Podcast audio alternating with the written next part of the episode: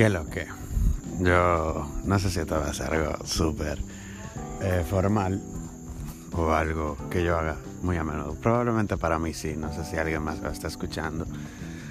Pero esto es Ando con Rainer, un espacio donde meditamos sobre cosas de la vida y sobre eh, cosas espirituales mientras hacemos algo interesante. En este caso estamos caminando y por eso ando por la terminación del gerundio. Eh, hoy estaremos hablando sobre cómo las redes sociales influyen en nuestras vidas y sobre cómo ha sido mi proceso de no estar en redes sociales durante una semana. Y comenzamos. Primero que todo, sabemos que las redes sociales nos cargan de dopamina y, eso hace que nos mantengamos alerta pero nerviosos y mermados. Eh, eso es un gran efecto negativo de las redes sociales. Aparte de las maravillas que tienen las redes sociales de conectarnos con todo el mundo y ese es uno de los problemas. En un momento tú puedes estar viendo fotos de niños muertos de hambre en África o en algún sitio y bajo esa foto tienes una foto de un gatito muy tierno o bebés recién nacidos. Entonces, esos son cosas que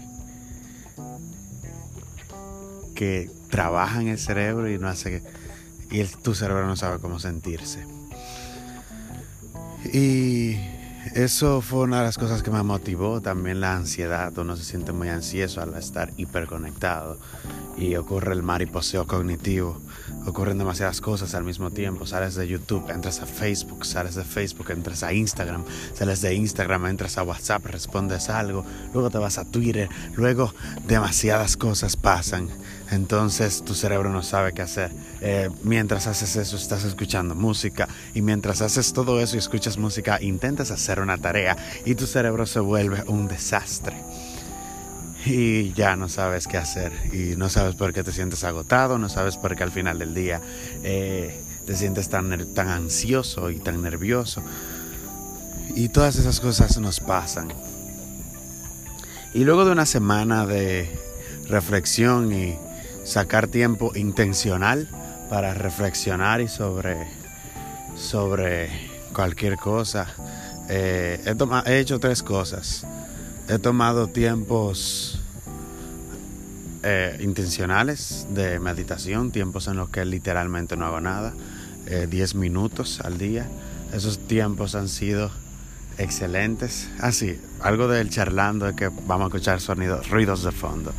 Y probablemente yo saludando a alguien, como ahora una pasola.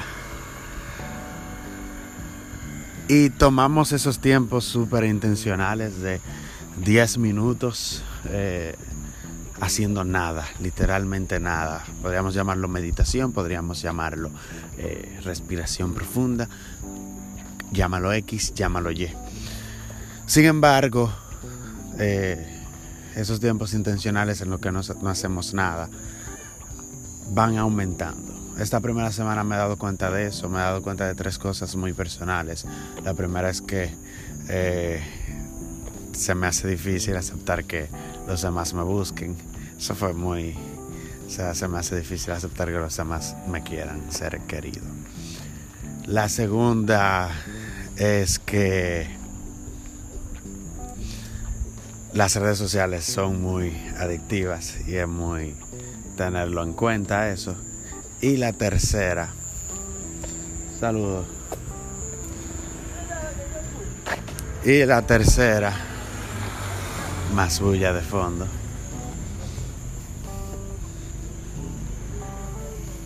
Hemos visto tres cosas en, este, en esta temporada. Se han aprendido varias. En esta temporada he aprendido varias cosas. Una, la primera es hacer las cosas con intencionalidad. O sea, yo solamente llevo una semana, no que yo haya aprendido las verdades del universo. Pero hacer las cosas, perdón, hacer las cosas con intencionalidad y con y con un plan. O sea, no comenzar a hacer las cosas porque sí, porque déjame hacerlas. Y eso ayuda mucho, eso enfoca demasiado. Y a la hora de tú empezar a hacer las cosas con intencionalidad, ser muy intencional en lo que haces, eso te da un, un amplio rango de saber qué sí vas a hacer y qué no quieres hacer. Y ser radical. Cuando, eres intencional tienes que ser radical en eso que haces y tomar las decisiones inmediatamente. No es solamente así ah, que yo lo voy a hacer mañana, sino eh, quiero aprender a montar bicicleta. Si tengo una bicicleta y tengo la facilidad de montarme en esa bicicleta ahora mismo, hacerlo. Vamos a sentarnos un rato en ese banco. Sí, esto es como un videoblog, pero sin video, como un blog podcastístico. Pero la segunda cosa es, la primera es ser intencional, la segunda es ser, tener un plan, porque si tú eres intencional tienes un plan y sabes lo que vas a hacer. Y la tercera es contarle a alguien. En este caso yo no le he contado a nadie, es lo que estoy haciendo. Eh, contarle a alguien o hacer eh, diarios. En este caso yo voy a hacer un diario semanal que sería esta grabación. Y eso ayuda mucho porque eso te va enseñando qué tú has aprendido. Por ejemplo, yo he aprendido que eh, era muy ansioso, pensaba demasiado rápido, o sea, a tener tanto, el mariposa cognitivo, lo que hablamos. Y todavía me cuesta verbalizar algunas cosas porque ya las he pensado y para hablarlas tengo que ir más despacio de lo que estoy pensando. Y eso va ayudando mucho. Y así uno va aprendiendo muchísimas cosas. Eso fue todo por hoy. Eh, fue algo corto, siete minutos. Así que eh, si quieres más, por favor, dámelo saber. Si no, para cuando uno para cuando alguien vaya a escuchar esto, seguro han pasado varios meses y seguro hay más de un capítulo.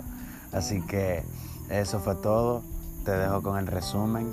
Eh, básicamente cuando vamos a tomar un gran paso en nuestra vida debemos ser intencional, debemos ser radicales y debemos eh, tener un plan. Y dentro del plan escrito debemos de hacer, eh, en inglés se llama journalism, que eso es tomar notas, eh, hacer, llevar un diario, llevar diarios y todo eso ayuda muchísimo.